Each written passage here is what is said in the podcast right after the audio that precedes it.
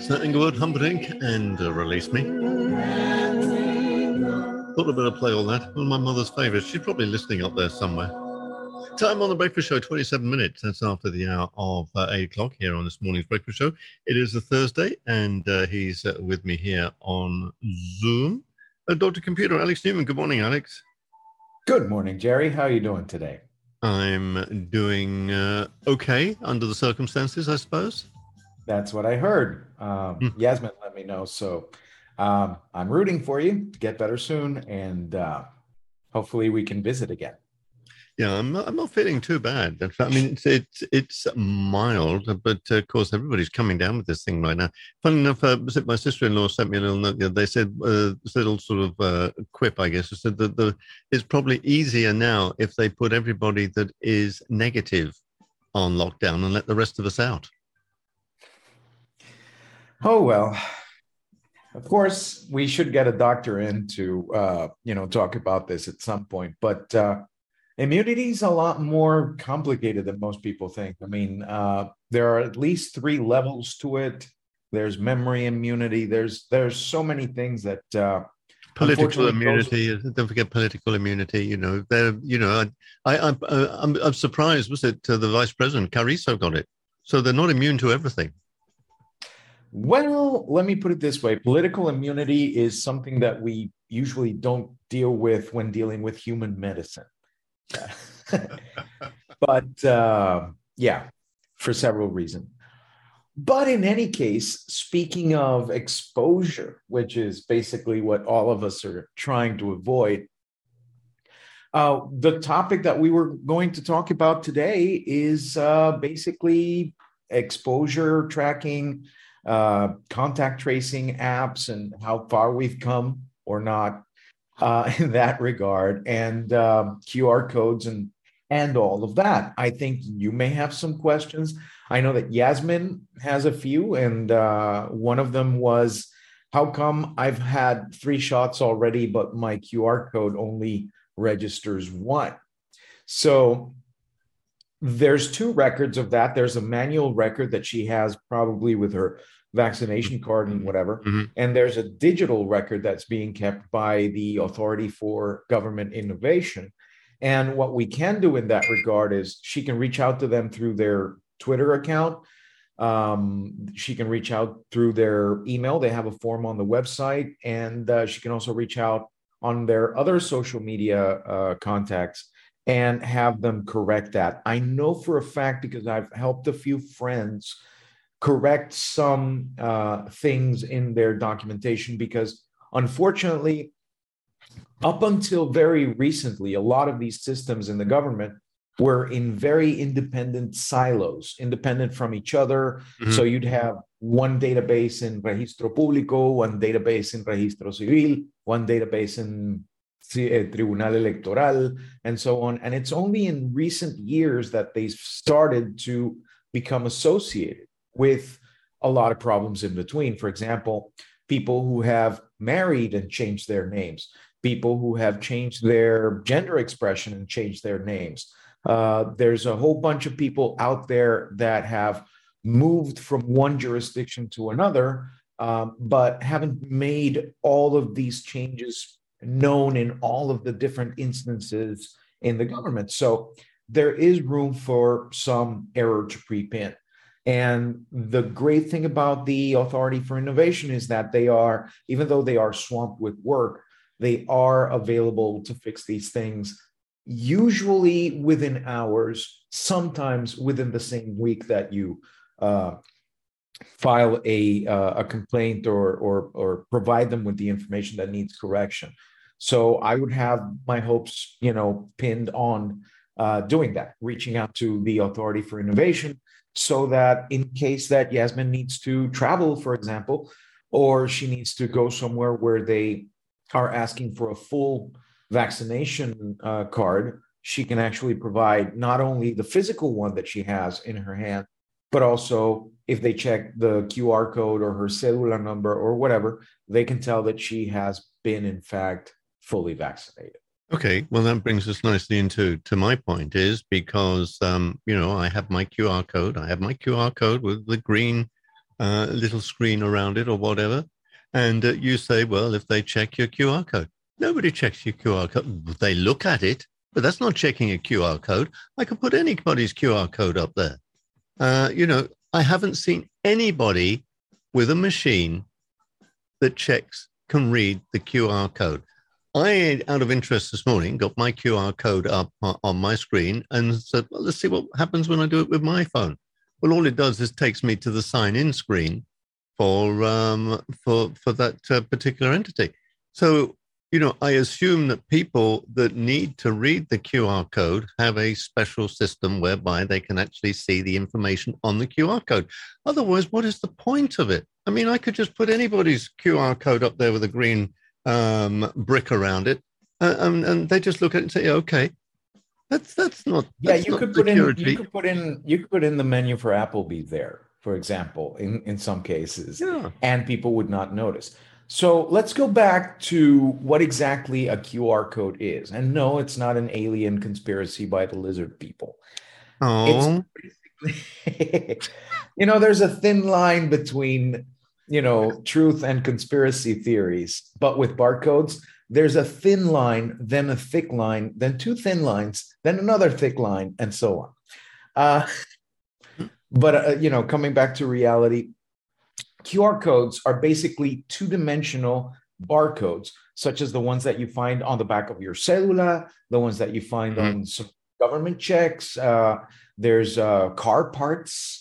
They're used in, I mean, you've been in the shipping industry. I'm sure that the container ships also have, before they had radio frequency ID tags, they also had um, barcodes to be able to tell them apart and so yeah, but on. you're talking, but the, the thing is, you're talking about two different things. Barcodes are not the same as QR codes. Oh, QR codes are barcodes. Well, you know, well, okay, okay. They're, they're a different structure. They they can maintain, yeah. they can hold more information, which is the whole point. Now, we're not talking about reading barcodes. We're talking about reading the QR codes. Now, I can exactly. make up a, I can make up a QR code that'll take you to my website, which is what most of them are used for.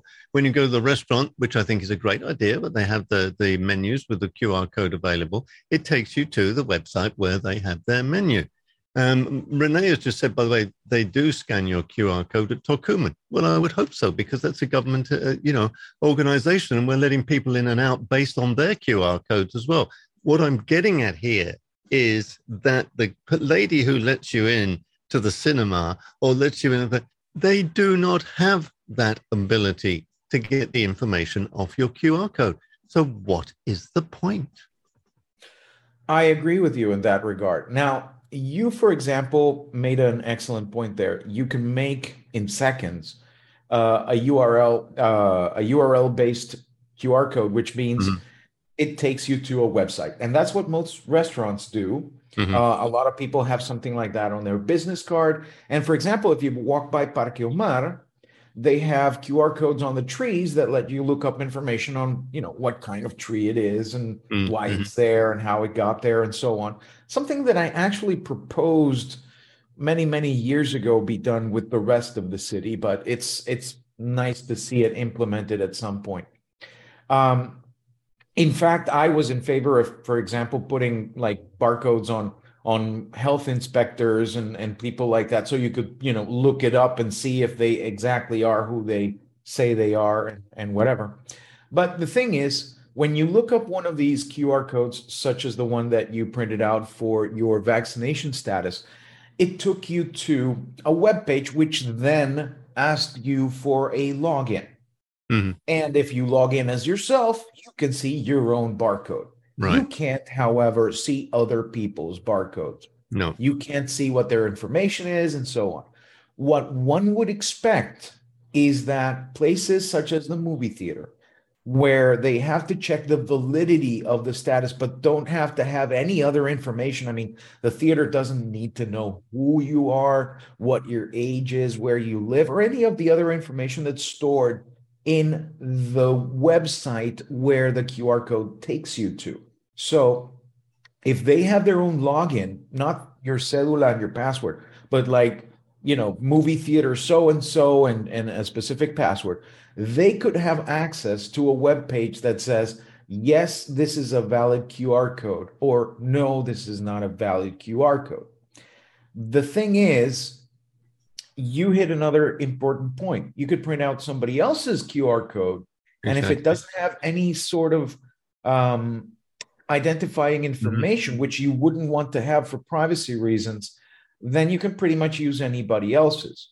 One way to counteract this would probably be to have uh, something you know else to authenticate with, like uh, cedula or something like that. But it, it, we delve yeah, that would start to delve into more complex territory. It can be done. It's just kind of a two-step process. why, why, Alex? Why can't it, in a way, coded within the information on the QR code?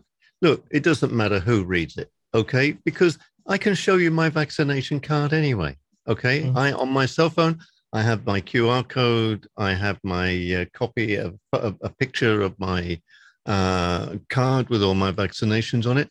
Look, all you need to do is to scan it and it comes up and says authorized by the Ministry of Health, Gerald A. Dowden or whatever has had vaccination so and so this date, vaccination so and so that date, vaccination so and so that day. Just come up on a screen to prove your identity with a picture.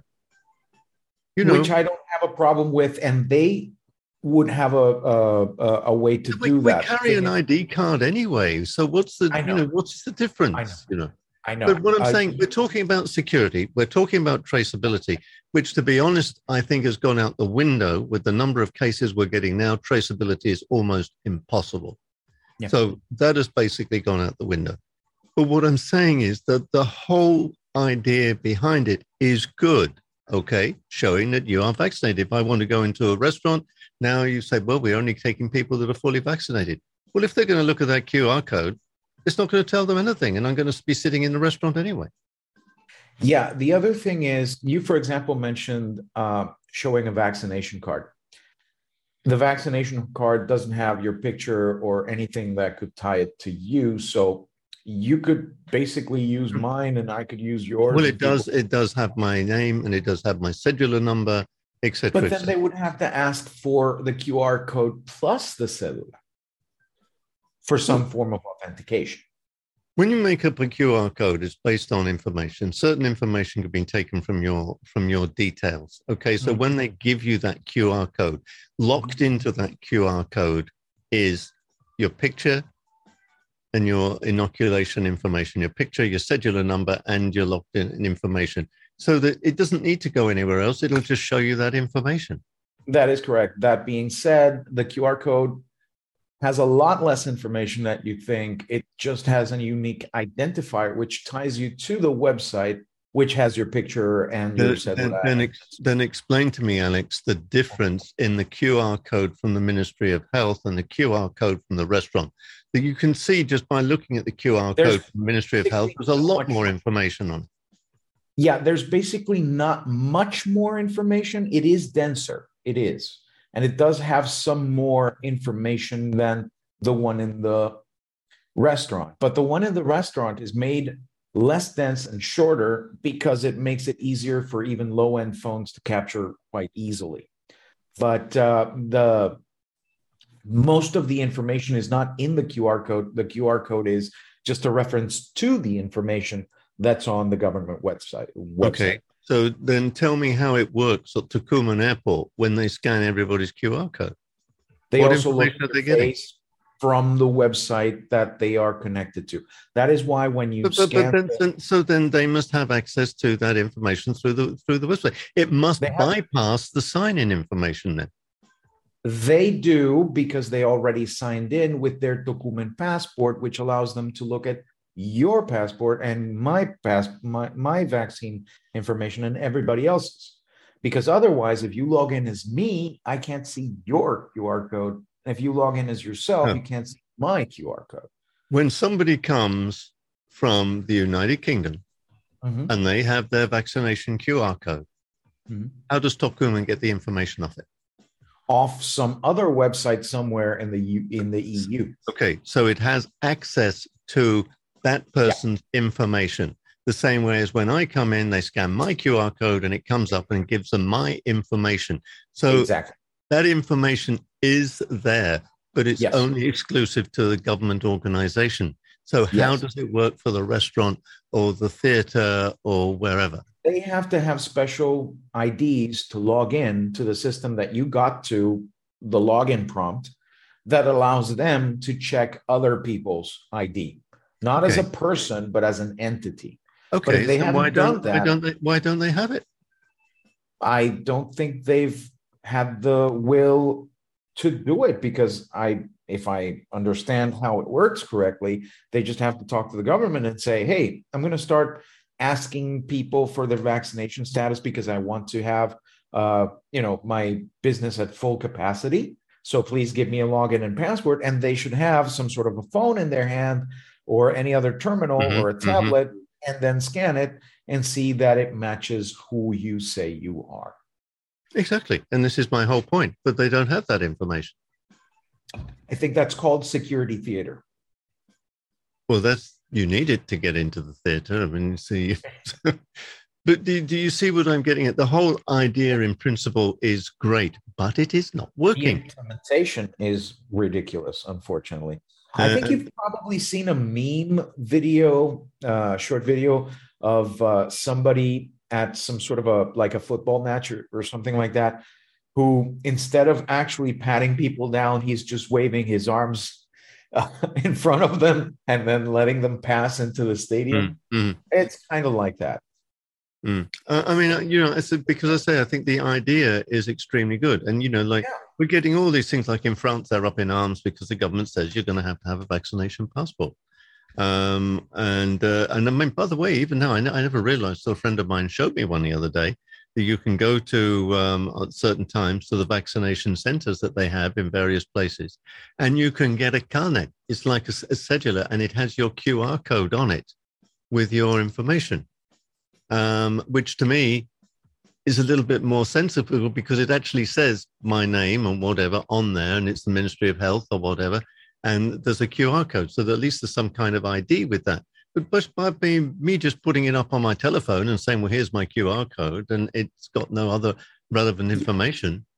there's there's really not much difference between one and the other. I mean, functionally, they are exactly the same. The the one that looks like a you know credit card size thing that you can put in your in your pocket or your your wallet is just a convenience, but uh, it's not uh, you know any more official you know uh, one than the other.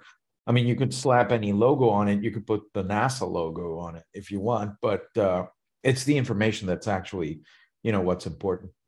hmm hmm Okay. another question about QR codes. Now, um, it a hacker um, can a hacker hack your QR code to get your information?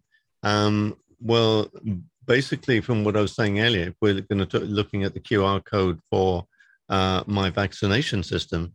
If you were to scan my QR code, uh, it would just take you to the to the login to the uh, ministry's uh, vaccination page. So there is no information on there. I Yeah. think. Correct me if I'm wrong, but the, the the the Q code will point you in the direction of information as opposed to Yeah. give you the information. Is that yeah correct? you can't you can't hack a qr code the way you can't hack for example a drawing of my name in japanese on a piece of parchment it's kind of the same thing it's a representation in something other than roman numerals and and letters uh, that points you to something in this case my name um, it's just a representation. It's like a painting, or you know, like um, there's nothing to hack. It's just a it's just a painting. It's mm-hmm. just a, an image that points you into something. So there's nothing really to hack. There's no hacking of QR codes.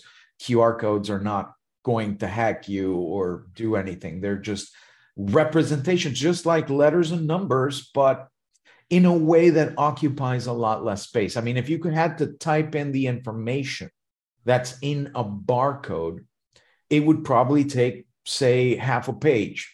But this mm-hmm. way, you can put it on a postage stamp size mm-hmm. thing, mm-hmm. and it's mm-hmm. there. Mm-hmm. Okay. It's just represented more efficiently. And that's why barcodes were invented. They're easier to read by a computer, they're easier to print by a computer, and they're easier to pack more mm-hmm. information mm-hmm. more densely in than letters and numbers. Here's something that that I've sort of tried and it doesn't work because it is is when you buy a tin of beans or you buy something from the supermarket or whatever, it has a barcode. Yeah. And what I thought is, wouldn't it be great if I could take that product home, scan it with my phone, and put it in my cupboard? And that goes into my inventory of what I have in my cupboard. And then when I take it out and I scan it, it erases it. And then I'm minus one or whatever. But you can't use them for that because it only holds information which is relevant to somebody else, really. Not really uh, what you're mentioning is already available in some late model Samsung and LG, I believe, uh, refrigerators. They can even use the internal cameras in the refrigerator to scan your fridge and say, hey, uh, you might want to get some eggs while you're out because you're almost out. Um, and I actually interviewed the nice folks at Tetra Pak a couple of weeks ago about how their products are now in, in, embedded with uh, QR codes that tell you the traceability of that product mm-hmm, from the mm-hmm. farm to the table so that you can tell where it was uh, you know collected farmed or or harvested or whatever uh, what the information is nutritional information recipes things mm-hmm. i mean mm-hmm. pretty much everything so beyond the you know best used by date, now you have uh, a whole bunch of information that's pointed to by this QR code that you can look up at any time. So the next time you have a carton of milk or anything like that that's Tetra Pak, look for the code. A lot of the products have the code, not all of them, but a lot of the products are uh, you know getting this code so you can have full traceability of the product plus additional information that you might not know about that product, including, you know, if it's something edible, maybe recipes, things like that. So have a lot of fun. Oh, for example, I have right now this, uh, I don't know if you've seen them uh, around town. This is the Maxell Hypershock wireless headset for gaming and communication. Mm-hmm. And uh, you can see that in the back, there's a QR code that probably takes you to more information right. about the product itself.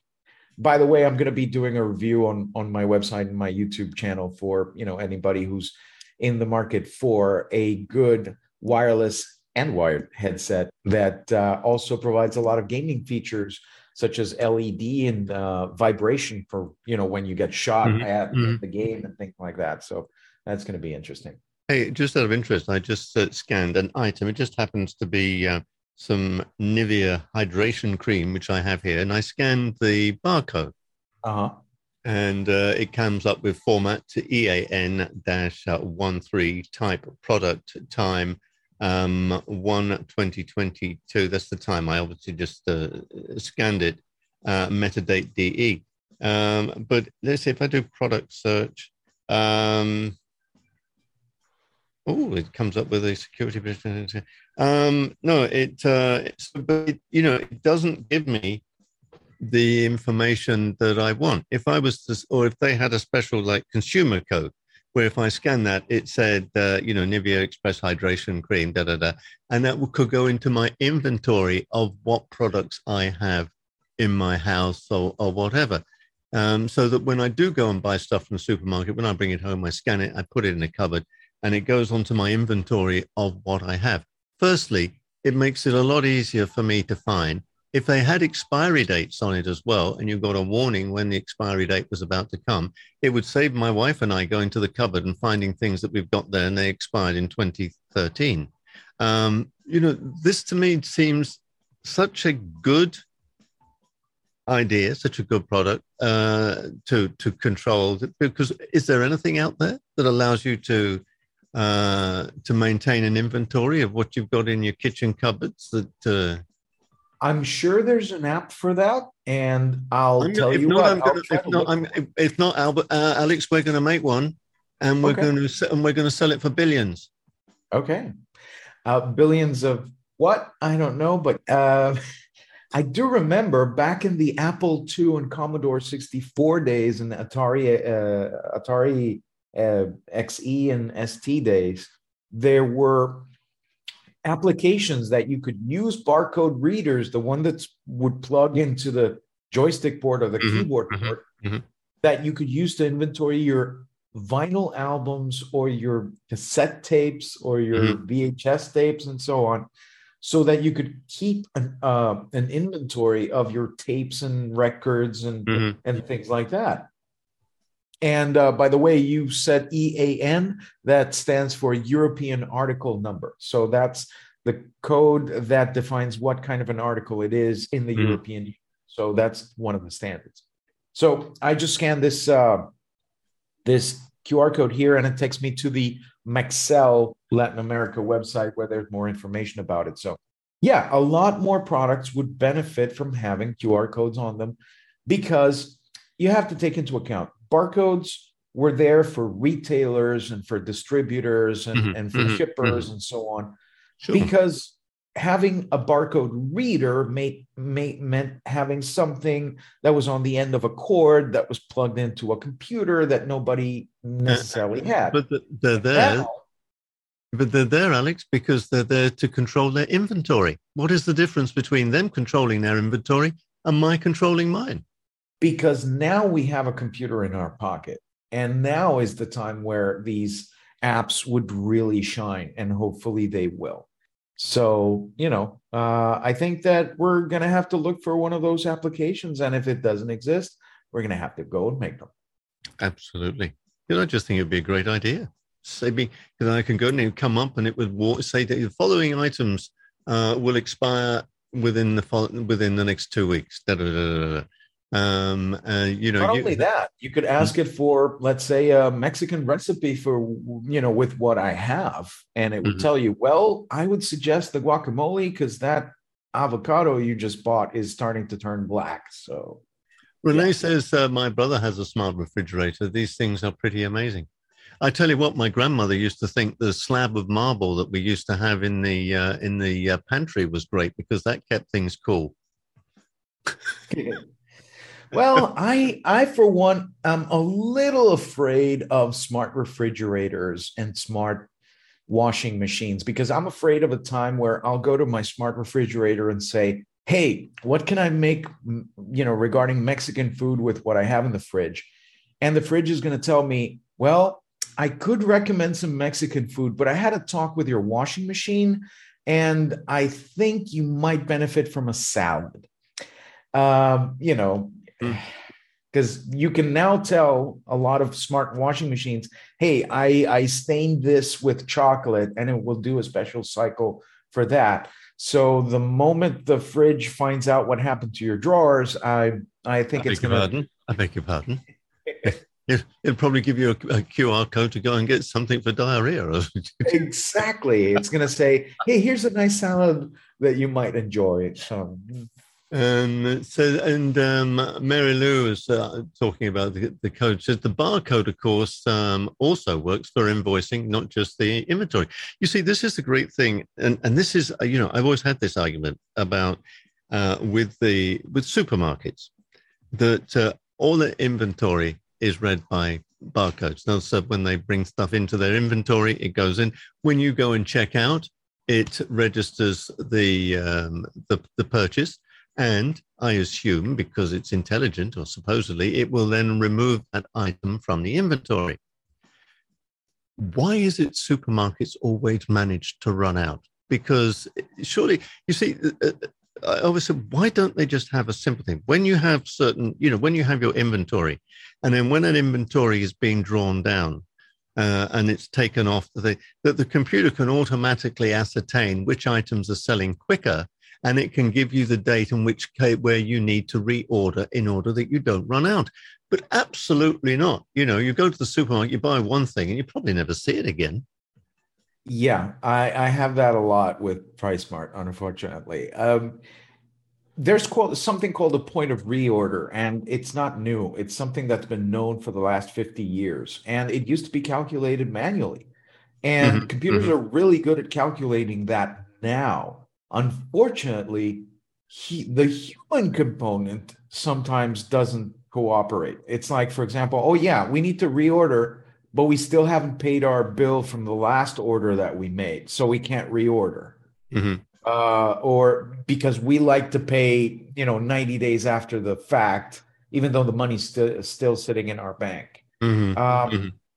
There's there's a lot of internal policies that are 50 years old that are still uh, unfortunately being uh, used in certain places. I mean, you know, a lot of places where you go and buy stuff and they give you a little piece of paper and then you have to go somewhere else so they can give you the stuff that you just picked out of don't don't like, don't don't don't don't start me on on on that you know what I, what I you know what especially technology stores you go into a technology store or you know there was one in particular which isn't open at the moment it uh, seemed to have disappeared but you know I, I would get so frustrated when you would go in there and there would be 20 people on the floor trying to sell you something uh-huh. Then when you go to pay for it, there's two people to take the money. So you end up in a queue. And then when you've got that, then you have to go somewhere else to pick it up, or you're told to take it over to there because before you can take it out, they want to check the light bulb works. Mm. Um, it is so so frustrating uh, that you just can't pick things up and take them and say and buy it. But I, you know, if I if I operated a store I would want 10 people on the checkout and five people selling, not the other way around, because that's yeah. where I make my money. But I've walked out of supermarkets before now because there's nobody there. And I just leave the stuff on the side and I go somewhere else. Yeah. I mean, those 10 people you have in sales, you would rather have two or three people running the floor and the other ones doing inside sales, marketing, advertising, social media, and so on. I mean, you could spend your money a lot better and you wouldn't even have to have them there in the office. They could just do their job from wherever. So well, yeah. Just um, finishing um, up with that topic, why do why do I use Amazon? I use Amazon for, for some very minor thing because I just do not have the time to go around town, sit in traffic, uh, and what to try and find somebody that has got the product. I and even then, you do. And even hmm then, you do try from time to time. Yeah, I mean, you give them a chance. I walked into the last shoe store I went to and I said, I need shoes in this size. Do you have any? No. Okay. So I went on Amazon and bought four pairs.